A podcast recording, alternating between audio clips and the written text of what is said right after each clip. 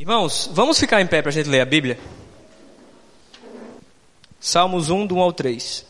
Como é feliz aquele que não segue o conselho dos ímpios, não imita a conduta dos pecadores e nem se assenta na roda dos zombadores. Ao contrário, sua satisfação está na lei do Senhor, e nessa lei medita dia e noite. É como árvore plantada à beira de águas correntes, dá fruto no tempo certo e suas folhas não murcham. Tudo que ele faz prospera. Amém? Vamos orar.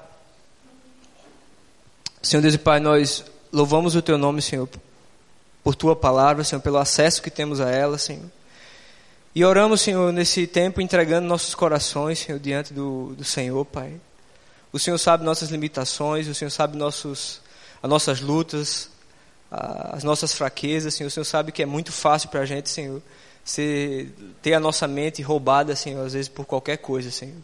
E nós oramos, Senhor, sabe, entregando nossas vidas nesse, nesse momento, pedindo ao Senhor que você possa estar nos ajudando, Senhor, a realmente, Senhor, olharmos para o Senhor nesse tempo. E acha em nós, Senhor, terra fértil essa noite, Pai, para receber a semente da Tua palavra, Senhor. Em nome de Jesus, nos dá um tempo agradável na Tua presença, Senhor. Amém. Por favor, irmão, pode sentar. Irmão, você sabe aquelas horas em que você está vendo um, um, um, joguinho de futebol, um programinha ali seu, e aí a sua esposa chega para conversar alguma coisa com você? Aí você vai ali olhando pro, pro jogo, né? E aham, uh -huh, vai só naquele, sabe? Fica quase um jogo de vôlei, né? Ou de, de tênis. Fica aham, uh -huh, olha a televisão, olha para a esposa. Só que as mulheres são espertas, né? E elas percebem que você não está prestando atenção nelas.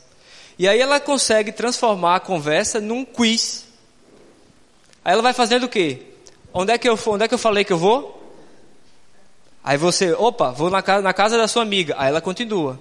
E você vai olhando para a televisão, de repente ela para. Que horas que eu vou? Qual dia? Ela vai testando para ver se você está prestando atenção. Isso não acontece? Ela vai fazendo ali uma pequena retrospectiva de tudo que ela vai falando para saber se, se você está realmente com ela, né? Prestando atenção. Senão ela não vai adiante. Se você errar uma dessas perguntas, aí é bom de ligar a televisão, né? E se concentrar ali na esposa.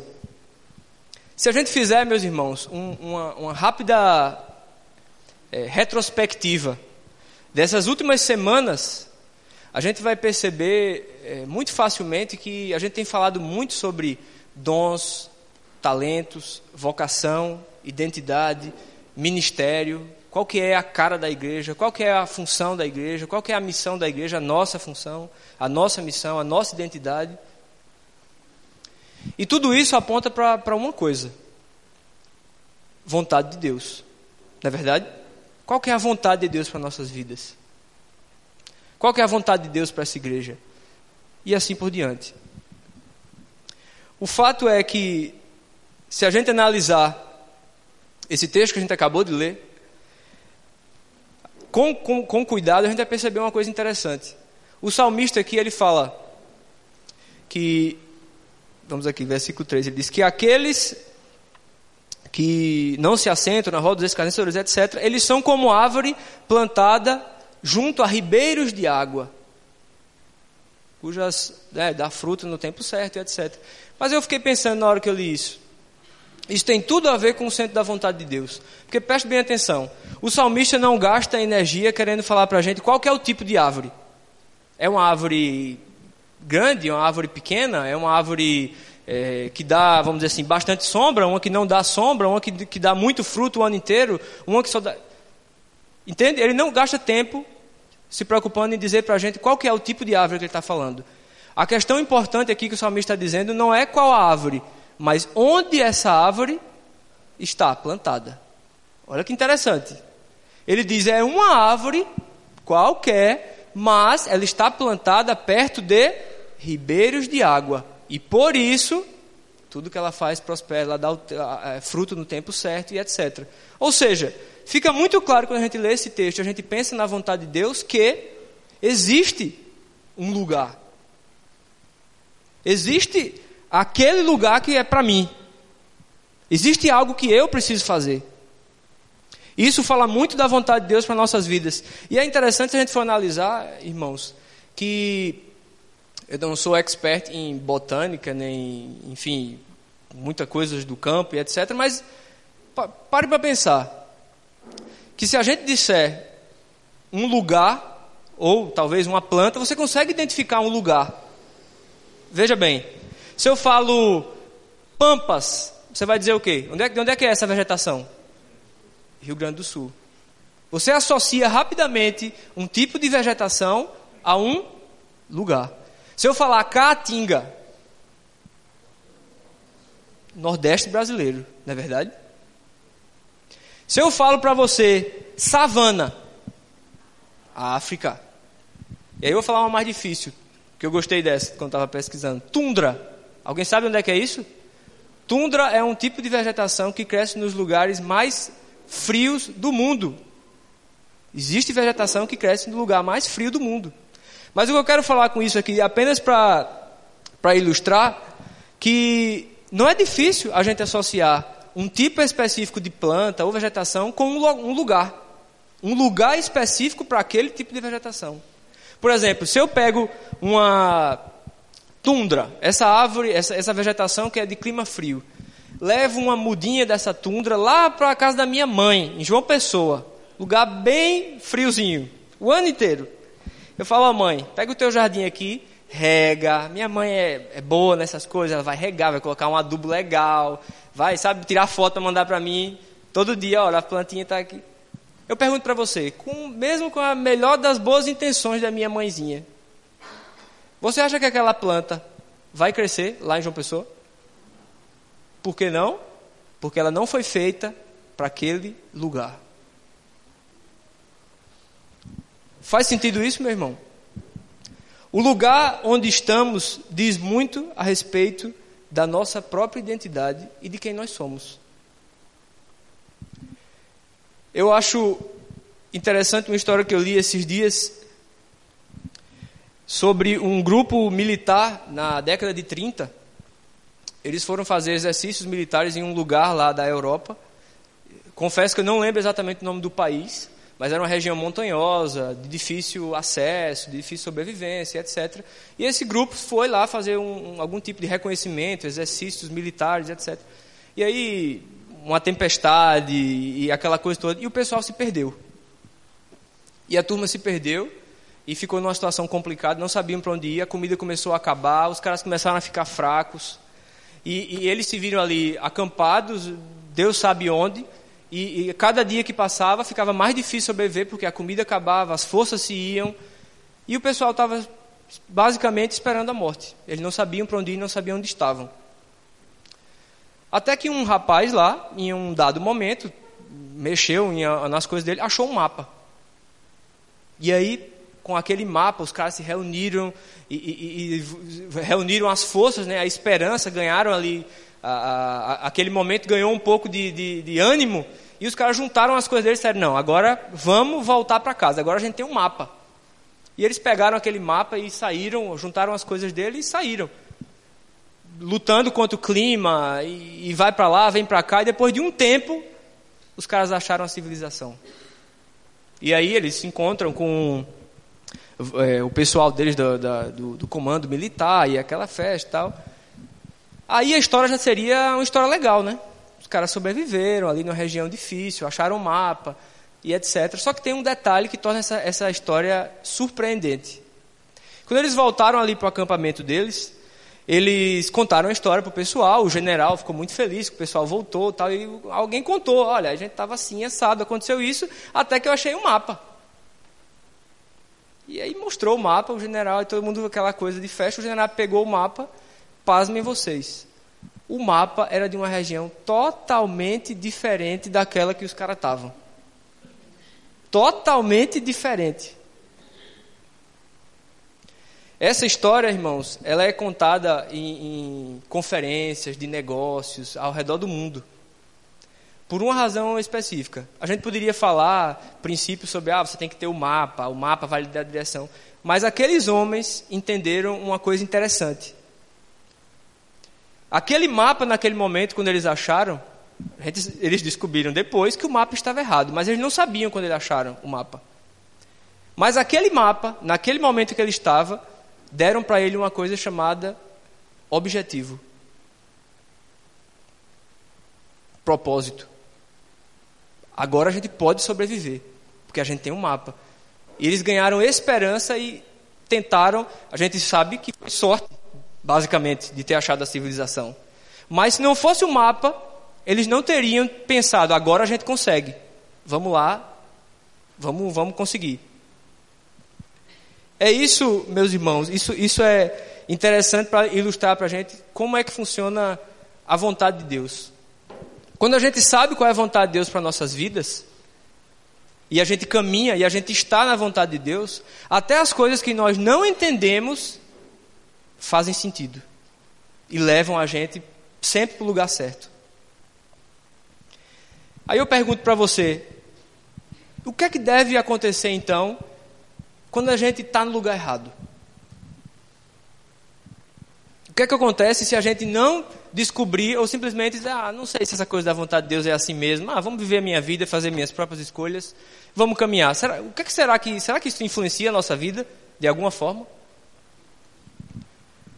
Lendo sobre, meditando sobre a vida do, do rei Davi, eu separei dois momentos da vida de Davi para a gente refletir sobre isso. Está no lugar certo ou está no lugar errado?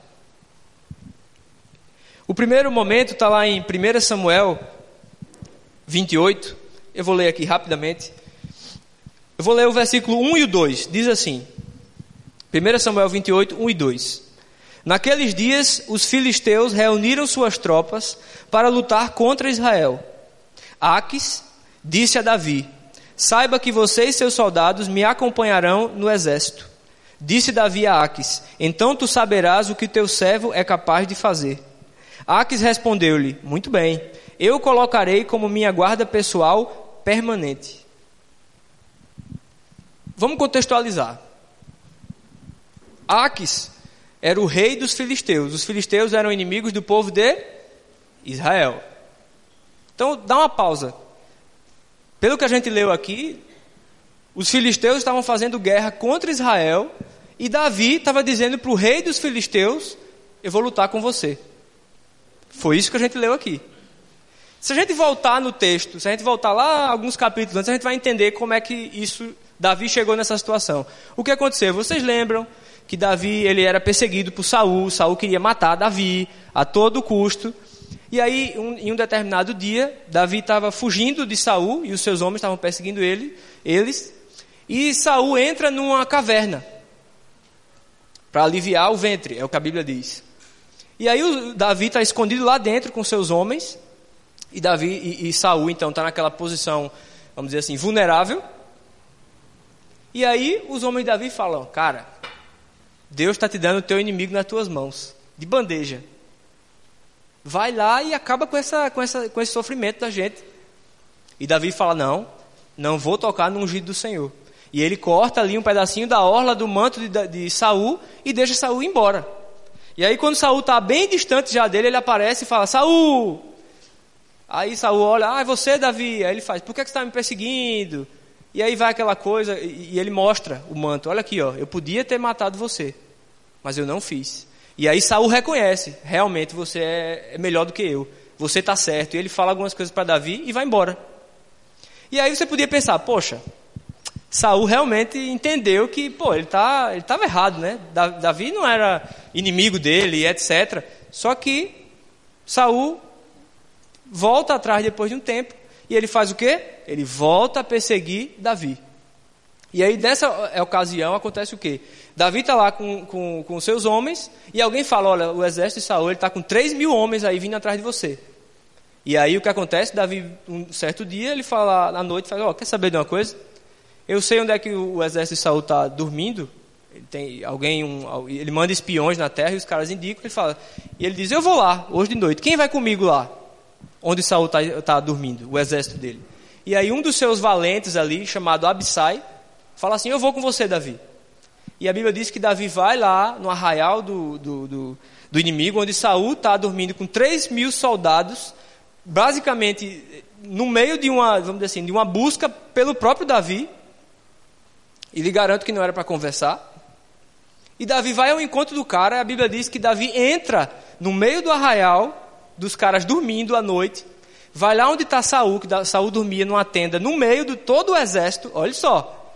Tem lá um círculo cheio de soldados, Saul está dormindo numa tenda no meio, Davi entra com esse Abissai no meio de todo mundo, vai lá na tenda onde está Saul, e a Bíblia diz que Saul está dormindo do lado do comandante do exército dele, chamado Abner. E ele tem lá uma lança, a lança real, que seja do lado de Saul. E aí ninguém acorda. E o que é que o, o valente Davi, que foi com ele, o Abissai, fala? Davi, Deus está te dando teu inimigo na tua mão de novo. É a segunda chance. Só que aí, como Abissai estava com, com Davi lá naquela primeira vez que ele entrou na caverna, e ele viu que Davi falou: Não, não, não vou tocar no ungido do Senhor. Ele faz, ele tenta dar um migué pro lado de Davi, né? Ele faz: Davi, Deus está te dando o teu inimigo na tua mão de novo. Deixa que eu vou lá e eu finco essa lança nele. E Davi fala: Não, não.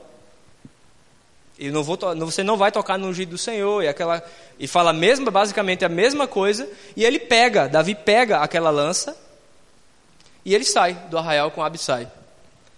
Quando ele está lá longe, ele, ele grita, Davi, é, Saul, e aí Saul acorda, é você, Davi, Sabe como você está repetindo a mesma cena daquela primeira? A mesma coisa acontece. E aí Davi fala, fala para ele: Olha, eu podia ter matado você. Tá vendo aqui sua lança? Ó? Mas eu fui aí, peguei ela, mas não fiz nada com você. E aí Saul reconhece a mesma coisa. Realmente, Davi, você é gente boa demais. Você está certo, eu que estou errado. E aquela coisa toda. Volte, aí ele fala: Volte para casa, meu filho. Olha que mala. E aí, Davi, que não é bobo nem nada, não volta para casa, né? E o que, é que a Bíblia diz? Que depois daquilo ali, Davi pensa: Poxa, já é a segunda vez que eu poupei descaradamente a vida dele, podia ter matá-lo, mostrei para ele que eu fiz isso, quer dizer, ele tinha todos os motivos para acreditar que eu não sou, vamos dizer assim, nenhum, não apresento nenhum tipo de risco para ele, mas ele continua me perseguindo, e ele vai voltar a me perseguir. Aí o que é que Davi pensa? Qual que é o único lugar da face da terra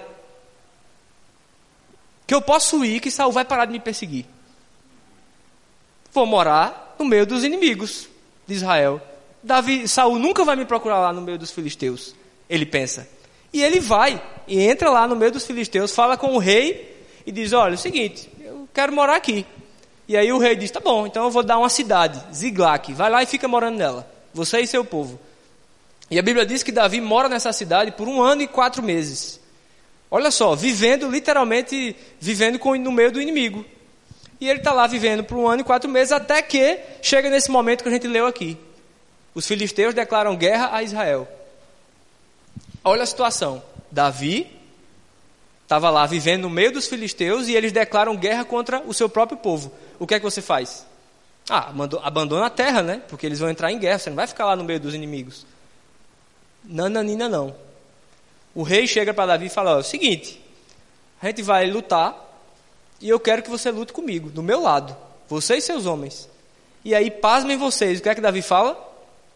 Sim. Eu vou lá, eu vou lutar do seu lado. E, e ele ainda diz mais: você vai ver do que eu sou capaz na batalha. Davi era um homem de guerra. E ele era cercado de homens muito habilidosos. A história toda de Davi mostra isso. Ele foi um cara de grandes conquistas, de batalha, de, de, de, vamos dizer assim, de realmente saber lutar, vamos dizer assim, bom de briga. Eu realmente acredito que Davi, naquela luta, faria muita diferença, ele e os homens dele. E ele diz: tá bom, eu vou mesmo, vou lutar. E ele junta todos os homens dele e faz: vamos para a guerra. Basicamente, Davi está dizendo: vamos lutar contra o nosso próprio povo do lado do rei inimigo. É isso que esse texto aqui está dizendo. E ele segue para o campo de batalha com aqueles soldados. E aí, no meio daquela caminhada que eles marcavam pelo WhatsApp qual, que ia ser o lugar da luta, né? Dia tal, às 14 horas, estamos lá. Toma aqui o lugar no GPS, manda aqui o lugar e a gente se encontra lá. E aí os caras se deslocavam, cada um da sua região, se encontravam naquele dia. E aí o povo dos filisteus estavam seguindo para o campo de batalha, e Davi e os seus homens estavam com eles. E aí, no meio daquela caminhada, os outros governadores, os príncipes dos filisteus, chegaram para o rei Aques e falaram: Ô, oh, o que é que esse cara está fazendo aqui no nosso meio? O que é que esse Davi está fazendo aqui no nosso meio? Aí o rei, não, ele, tá, ele vai me proteger aqui, ele está já morando um ano e quatro meses no nosso meio, não tenho nada para falar dele, nada errado, ele nunca fez nada errado.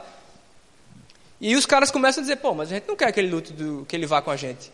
Você sabia, sabe quem é esse Davi aí? É aquele Davi Aí eles deve, provavelmente devem ter começado. Ah, esse Davi aí, ó, que matou Golias lá atrás. Ah, esse Davi aí que matou filisteus e pegou prepulso para casar com Mical. É, e começou, deve ter começado. É sobre esse Davi que, que, que o povo de Israel cantava. Ah, Saul matou seus, seus suas, suas centenas, Davi matou suas, seus milhares e etc. É desse Davi que ele está falando. Esse cara é perigoso? E você quer que ele fique do nosso lado? Sabe o que, é que vai acontecer? Quando chegar no meio da batalha, ele vai se virar contra nós e vai acabar com a gente. E eles começaram a encher ali a paciência do rei Aques, até que ele não viu alternativa a não ser dizer: Davi, seguinte, tu é gente boa, eu realmente gostaria que você fosse comigo, você é um cara bom de batalha, mas a turma aqui não está curtindo muito essa ideia. Então volte, volte lá para Ziglac, volte lá para a sua cidade e deixa que a luta aqui a gente vai, a gente segue adiante. E Davi assim o faz. Ele volta lá para Ziglac. Quando ele chega na cidade, Ziglag é a cidade da, do, dos filisteus que Davi morava, com o seu povo lá. Quando ele chega em Ziglag, acontece uma coisa interessante. O 1 Samuel 30 diz o seguinte: quando ele volta para Ziglag, olha o que acontece. E sucedeu, pois, que chegando Davi e os seus homens ao terceiro dia a Ziglag, já os amalequitas tinham invadido o sul e Ziglag e tinham ferido a Ziglac e a tinham queimado a fogo. E tinham levado cativas as mulheres e todos os que estavam nela, tanto pequenos como grandes. A ninguém, porém, mataram. Tão somente os levaram consigo e foram o seu caminho. E Davi e os seus homens chegaram à cidade, e eis que estava queimada a fogo, e as suas mulheres e os seus filhos tinham sido levados cativos. Então Davi e o povo que se achava com ele alçaram a sua voz e choraram, até que neles não houve mais forças para chorar. Olha que coisa interessante. Eu pergunto para você: no momento que Davi disse assim, Eu vou com você para a guerra, Aques, você acha que Davi estava certo ou errado? Aquela luta era dele? Ele ia lutar contra o próprio povo dele. Pense bem no contexto todo. Davi tinha sido ungido rei. Ele sabia que ele ia ser rei de Israel um dia. Agora veja a situação. Você imagina se ele tivesse ido lutar. E se ele tivesse realmente feito diferença na batalha. Você imagina anos depois, ele ungido rei, falando com um oficial que perdeu o pai. O próprio Davi matou ele na batalha.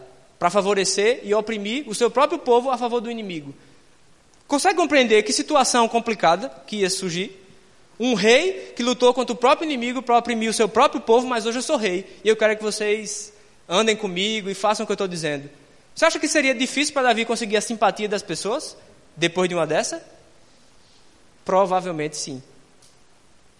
Davi, naquele momento, ele estava no lugar errado. Aquela luta não era dele. E ele foi. E quando ele voltou para casa, ele viu que a cidade onde ele morava tinha sido detonada pelos amalequitas. E todas as pessoas daquela cidade, todo aquele povo, mulheres, filhos, tinham sido levados cativos. Você imagina a angústia? Você vê aqui que o texto fala bem claro que os caras choraram até perder as forças. Você imagina você voltar, você vê tudo destruído e ninguém. E, e vamos pensar, raciocinar. Quando eles chegaram lá e não viram ninguém, você acha que eles deduziram automaticamente: ah, não, mas eles não mataram ninguém, eles só levaram cativos. Eles devem ter pensado todo tipo de bobagem do mundo. Nunca mais vamos ver ninguém. Cadê minha mulher? Cadê minha filha? Acabou? E a Bíblia diz que, para ilustrar, vamos dizer assim, como os, os, os soldados de Davi entendiam que aquela luta que eles foram lá seguindo o Reax não era o lugar certo, não era o que devia ter sido feito. Se você, você, você continuar lendo a história, você vai ver que os homens de Davi naquele momento se voltaram contra ele e quiseram até apedrejá-lo. Porque, em outras palavras, o que ele estava dizendo? A gente só foi lá porque você queria, mas aquele não era, não era para a gente ter ido. E olha aqui o que aconteceu com a gente. Isso ilustra muito bem, meu irmão, o que acontece quando a gente está fora, do, fora da, da vontade de Deus. As nossas famílias ficam vulneráveis. Faz, faz algum sentido? A gente dá, a gente dá brecha para o diabo atacar a nossa vida, para o inimigo literalmente atacar e destruir a nossa vida. E é, e é interessante, algo que o texto continua e você vai ver uma coisa interessante. Davi tinha 600 homens, o texto fala. E a Bíblia diz que depois Davi se recompôs ali, o pessoal querendo matar ele, imagina aquela situação. Ele se recompôs e ele disse: Não, peraí. E, e clamou ao Senhor: Deus, eu vou atrás do, do, dos Amalequitas, eu vou resgatar o povo. E Deus disse: Vai lá. E aí Davi, Davi chama então os 600 homens dele e fala: Gente, Vamos lá atrás dos Amalequitas, vamos pegar tudo de volta. E aí os caras saem atrás dos Amalequitas. E é interessante que a Bíblia diz que eles saem com 600 homens e eles chegam, eles vão cruzar, tem que cruzar um riacho para chegar onde os Amalequitas estão. E tem desses 600 homens, 200 estão tão exaustos, a Bíblia diz, que eles não conseguem nem atravessar o riacho. Agora pense bem, não é o Mar Vermelho, não é um, um super rio, o Rio Nilo, é um riacho. Ou seja, é um pequeno rio. E os caras não conseguem atravessar o rio. Então Davi vai só com 400 homens tentar resgatar a, a, as pessoas e tudo que eles tinham. Você consegue entender, meu irmão, que quando a gente está no lugar errado e fazendo a coisa errada, a gente gasta nossas energias. E aí, quando chega o momento de você fazer a coisa certa, no lugar certo, no momento certo, o que acontece? às vezes a gente está cansado. Às vezes a gente já não tem força. E aí é bem possível que às vezes aconteçam algumas coisas, e às vezes pequenos obstáculos, como um riacho, e a gente vai ficando pelo caminho. E a gente não consegue chegar lá. Se você continuar no texto, você vai ver que Davi, com aqueles homens, eles realmente chegam até onde os Amalequitas estão e eles conseguem recuperar todas as pessoas e o que eles tinham. Mas uma lição aqui ficou para a gente, não é verdade? Se a gente gastar energia fazendo o que a gente não deve e estando onde a gente não é chamado para estar, as coisas podem se complicar para o nosso lado. Esse aqui foi um exemplo claro de Davi indo para onde não devia. Ele não devia ter ido para aquela guerra com o rei Axe. Ele deixou toda a sua família, todas as pessoas que dependiam dele, expostas ao inimigo. Agora existe uma outra história da vida de Davi. Essa vai estar lá em 2 Samuel 11. E nesse caso aqui, é um caso em que Davi não foi para onde devia. Nessa primeira história que a gente contou do rei Ax, Davi foi para onde não devia. E nessa agora que a gente vai ver, a gente vê que ele não foi para onde deveria ter ido. 2 Samuel 11, 1 diz assim: Na primavera, época em que os reis saíam para a guerra, Davi enviou para a batalha Joabe com seus oficiais e todo o exército de Israel, e eles derrotaram os amonitas e cercaram a Rabá. Mas Davi permaneceu em Jerusalém. Uma tarde Davi levantou-se da cama e foi passear pelo terraço do palácio. Do terraço viu uma mulher muito bonita tomando banho.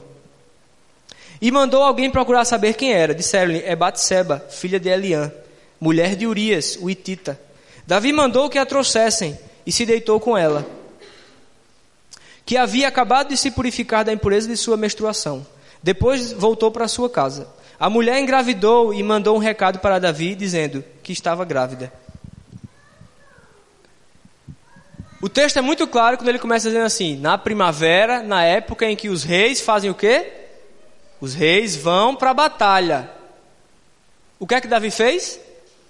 Ficou em Jerusalém. Ou seja, Davi não foi para onde ele deveria ir, não é verdade? E aí, a gente viu aqui no texto o que aconteceu. Ele acabou adulterando. E agora é interessante a gente pensar no seguinte: até por tudo que a gente já viu e já conhece da vida Davi, Davi era um, um, um, homem de guerra, na verdade. Era um batalhador, era um conquistador, era o cara que ia adiante do próprio exército. Ele não era, vamos dizer assim, um, um político é, preguiçoso que não queria, sabe, não vou para a guerra porque vai que meu topete vai né, sair ali em cima, ou eu, não vou me, eu vou me sujar muito. E... Não, ele lutava com o povo de igual para igual. Então, por que a Bíblia não diz? Por que, que será que Davi não foi? Por que, que será que Davi não foi para a guerra naquela, naquele tempo, quando deveria ir? A Bíblia não especifica. Talvez ele, ele, já tivesse chegado num ponto que ele achava, cara, não preciso mais me envolver com isso, né? Já sou rei, vou mandar lá Joabe, Joabe vai lá e ganha a luta e etc. Mas ele deveria ter ido. É o que a Bíblia deixa aqui muito claro. E a gente sabe, meu irmão, que a não ida de Davi para aquela guerra ilustra muito bem o que acontece quando nós não estamos na vontade de Deus, caminhando na vontade de Deus. A nossa atenção, quando a gente está fora da vontade de Deus, ela, ela se volta para coisas que não deveriam. A nossa carne ganha força, a gente começa a gostar de algumas coisas, a gente começa a achar algumas coisas normais, e aí quando a gente menos espera, pecamos. E às vezes pecamos feio, como Davi fez aqui. Eu penso que naquele contexto era mais seguro para Davi ter ido para a guerra do que ter ficado no seu palácio confortável. Por quê? Porque a guerra era o lugar onde ele deveria estar naquele momento e não o seu palácio. Você vê que ele ficou num palácio super confortável, provavelmente devia ter tudo do mais moderno da época, e aquilo foi armadilha para a vida dele. Agora é interessante a gente analisar essa mesma situação e pegar um outro personagem que está envolvido aqui nessa história: o marido de Batseba, Urias. A Bíblia diz que Davi, quando soube que a mulher estava grávida, ele falou o quê? Mandou uma, uma, uma, uma informação para Joabe, que era o, o, líder do exército, né, o comandante do exército. Ele falou: Cara, manda Urias voltar aqui para Jerusalém. Quero falar com ele. E a Bíblia diz que Urias foi lá e Davi disse: Olha, cara, não sei o que é que ele disse. Deve ter enrolado ele com qualquer coisa. Ele falou: Cara, vai lá. Vai, vai, vai dormir na tua casa, cara. Tá cansado, tô vendo aí que tá com olheira. Tá todo sujo aí, a batalha deve estar tá dura, né? Vai para casa, vai comer alguma coisa, dorme na tua cama, descansa com a tua mulher. A gente sabe o que Davi queria, não é verdade? Ele queria camuflar o próprio pecado dele. E aí Davi pensou: poxa, resolvi a situação, né? No outro dia ele acorda e o que é que os, os servos dele falam para ele? Urias dormiu, cara, na frente do teu palácio. Ele não foi para casa. Mas como assim? E aí ele chama Urias de novo e ele fala: Cara, agora eu vou pegar esse rapaz, eu vou embebedar ele, basicamente, para ele perder ali um pouco o senso, e aí eu vou falar a mesma coisa. Cara, agora vai para tua casa, ele vai estar tá chapadão, ele não vai nem contestar, ele vai, vai nem, amanhã ele vai acordar, não vai nem saber o que é que ele fez. E a Bíblia diz que Davi faz isso. E o que é que Urias faz? Ele dorme de novo na porta do palácio, ele não vai para casa. E aí Davi faz, cara, a última, a, a única alternativa para mim agora é, é matar o homem. E aí ele manda Joabe mandar Urias para o lugar onde a batalha é mais feroz, onde ele sabe que o cara vai morrer. E ele faz isso. Só que a postura de Urias é, um, é, é uma coisa interessante.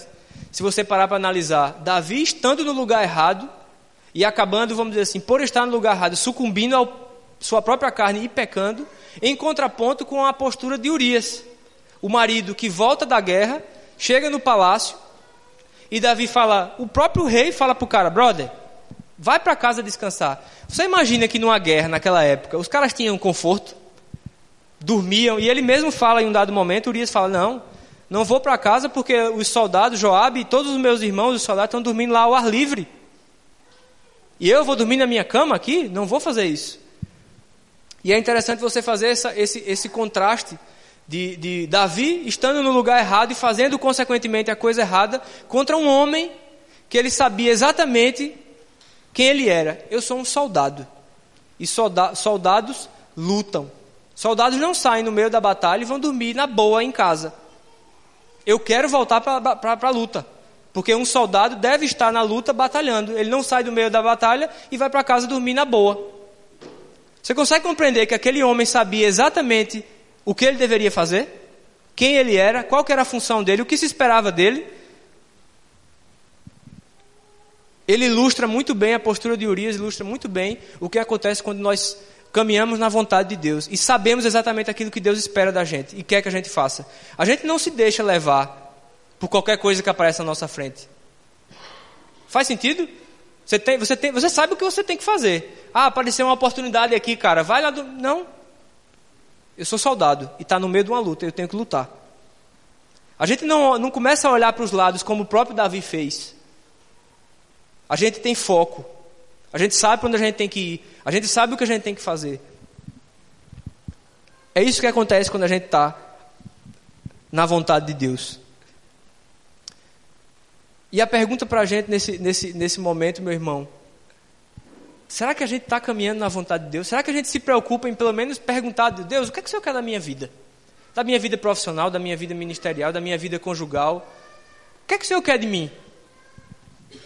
Porque eu vou dizer a você, quando eu leio o Salmo 139, que tem dizendo lá que Deus conhece a nossa, a gente desde que a gente era uma substância informe. Eu acredito no seguinte: Deus tem um plano para a gente, bicho. Ele não criou a gente para dizer, vamos ver o que, é que esse cara vai dar. Vamos ver se esse aqui vai acertar o caminho. Eu não acredito nisso. Eu acredito que Deus tem um plano para cada um de nós. E esse lugar chama-se Centro da Vontade de Deus. Se a gente for ler outros textos adiante, você vai ver o seguinte: um texto bastante interessante que em Atos 13 diz o seguinte: falando sobre o próprio Davi, anos e anos depois de tudo isso que aconteceu, Davi já tinha morrido, e o texto fala o seguinte, bastante interessante. Ele diz: E Davi morreu e cumpriu toda a vontade de Deus na sua geração. Aí você vai pensar: peraí, se a própria Bíblia está dizendo que Davi cumpriu toda a vontade de Deus na sua geração, e você acabou de me dar dois exemplos em que Davi aparentemente saiu do percurso, como é que é isso? Se você for ver no, nos dois textos que a gente leu, Davi se arrepende. Ele se arrepende nos dois casos, e Deus perdoa e as coisas voltam ao caminho.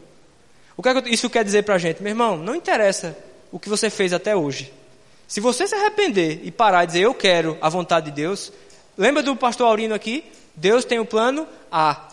E se a gente errar, ele vai dizer qual? É o AA. E o AA, e o AA, o cubo, e assim vai. Tudo que a gente precisa fazer é entender que a gente tem que buscar o Senhor e buscar essa, essa vamos dizer assim, essa informação para estar nesse lugar, centro da vontade de Deus. Deus com certeza vai falar para a gente. É algo que, vamos dizer assim, eu confesso que tem tomado muito minha mente nesses últimos tempos essa coisa de o que é que Deus quer da minha vida? Será que é viver a vida que eu estou vivendo hoje? Será que eu preciso mudar alguma coisa na minha vida hoje? Será que está bom? Será que é isso? Ou será que existem outras coisas, passos que eu tenho que dar? E eu, eu entendo que, vamos dizer, isso é uma pergunta que todo cristão deve fazer. A gente tem conversado aqui na igreja e sobre a identidade da igreja, onde essa igreja quer ir. Tudo isso tem a ver com, com a vontade de Deus. A gente tem que saber. A gente não vai ser apenas uma igreja que se reúne domingo e canta e tem palavras. A gente tem que saber o que Deus espera da gente como igreja. Não é verdade? E isso serve para cada um de nós, pessoalmente, na nossa família, nossa casa, nosso trabalho e assim por diante. Eu, eu, eu tenho um, ouvi uma, uma história de um pastor que ilustra muito bem essa, essa situação. Eu, eu, eu acho que eu, inclusive, comentei, essa história, mas eu acho que foi na época do Mission Possible. Enfim, se quem já ouviu vai ter que ter um pouco de paciência comigo. E a história diz o seguinte: um pastor foi até o, o Santos Futebol Clube, lá em São Paulo, e ele foi dar uma palestra para os jogadores do Santos, ali os entre no, 8 e 12 anos, das categorias de base do Santos. Ele tava, ele, um pastor foi dar uma palestra para esses jogadores e tal. E ele disse que ele começou a conversar com aqueles jogadores ali, os aspirantes a jogadores, né, pelo menos. É, gente, você, vocês sabem onde é que está a, a bola que Pelé usou para fazer o gol mil dele? E aí todo mundo se alvoroçou. Ah, está aqui no, no, museu aqui do Santos, no, no Santos, no estádio do Santos. na Vila Belmiro, tem um, museu do futebol. E essa bola que Pelé usou para fazer o gol mil está lá nesse museu, exposta. E aquele pastor pergunta para aquele. Aí a criançada responde: Ah, está ali no museu. E ele é, é verdade. E aí ele pergunta: Vocês acham que aquela bola do gol mil de Pelé é uma bola feliz? Todo mundo, claro. Pô, ela foi usada por Pelé para fazer o gol mil.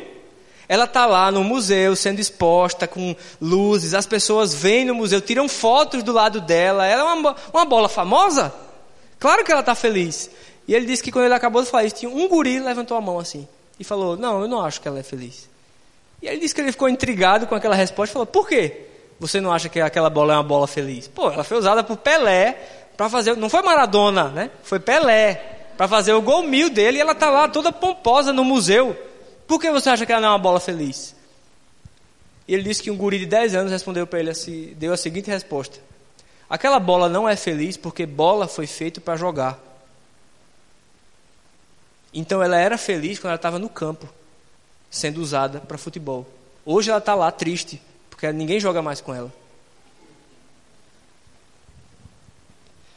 Eu pergunto para você, meu irmão, isso nos ilustra muito bem o que é, que é a vontade, o que é, que é o centro da vontade de Deus para nossa vida. A gente pode estar vivendo uma vida pomposa.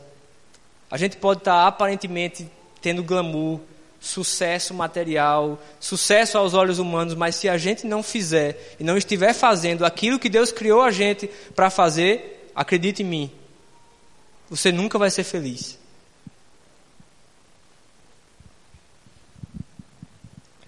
A gente só vai encontrar felicidade, satisfação, senso de completude, se é que se pode dizer isso, quando a gente caminhar ao lado de Jesus, no centro de Sua vontade. Vamos baixar nossas cabeças.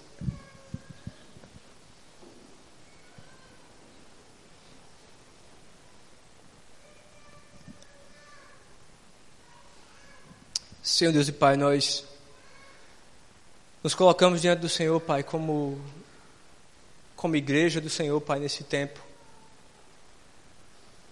E clamamos, Senhor, por tua misericórdia, Senhor. Nós temos errado, Senhor, muitas vezes o caminho, Senhor. Nós temos, Senhor, muitas vezes ouvido a voz das pessoas, ouvido às vezes até a voz do inimigo, a nossa própria voz, Senhor, e a gente não tem ouvido muitas vezes a tua voz, Senhor. A gente tem tomado decisões, Senhor, de acordo com o que a gente acha que é, ou com o que a gente quer, ou com o que a gente acha que é melhor para a gente, Senhor. E a gente tem quebrado a cara, Senhor. E às vezes, Senhor, a gente se encontra em, em lugares em que a gente olha, a gente não sabe nem como a gente chegou lá. Nesse momento, Senhor, nós nos arrependemos, Senhor, por termos vivido, Senhor, uma vida tão independente do Senhor, Pai. Por termos muitas vezes, Senhor, tanto orgulho, Senhor, de acharmos que nós vamos conseguir sozinhos. Nós hoje aqui levantamos a nossa voz, Senhor, para dizer que nós não podemos sozinhos, Senhor. Que nós precisamos desesperadamente do Senhor, Pai. A gente precisa, Senhor, que o Senhor abra o nosso entendimento, Pai. Para compreender os teus caminhos, Senhor. Abre nesse momento, Senhor, nossos olhos, Pai para ver coisas que a gente não tem visto, Senhor. Abre nossos corações, Senhor, para buscar o Senhor como a gente não tem buscado, Pai. E nos ajuda, Senhor, a nos levantarmos hoje, Pai, como uma igreja, Senhor, que quer e que caminha no centro da tua vontade, Senhor. Uma igreja que faz exatamente aquilo que o Senhor chamou para fazer, Pai. Nos ajuda, Senhor, a nos levantarmos Senhor, nas nossas vidas profissionais, nas nossas casas, Senhor, como maridos, como esposas, como filhos, Senhor. Nos ajuda, Senhor, a sermos, Senhor, um povo que tem identidade firmada no Senhor, Pai. Temos andado angustiados, Senhor, sabe, com, com escolhas que não sabemos tomar, com decisões, Senhor, que não temos segurança em fazer, Senhor. E nesse momento nós oramos, Senhor, para que o Senhor possa, através do Teu Espírito que mora, Senhor, em nós, Pai, nos pega pela mão, Senhor, como um pai pega um filho, Pai, e nos guia. Abre as portas que têm que ser abertas, Senhor. Fecha as portas que têm que ser fechadas, Pai mas nos leva, Senhor, para o centro da tua vontade, Senhor. Em nome de Jesus, Pai. Amém. Meus irmãos, o centro da vontade de Deus não é um lugar. O centro da vontade de Deus é uma pessoa. Chama-se Jesus Cristo. Se você caminhar com Jesus Cristo, lhe garanto, você vai nem perceber, você vai estar no centro da vontade de Deus. Então se aproxime dele, corra para ele, se arrependa, seja lá o que for que tem que ser feito. Há esperança para a gente. Lembre-se daquele do, que o pastor Arino comentou. O plano de Deus continua o mesmo para a nossa vida. Continua exatamente o mesmo. Amém?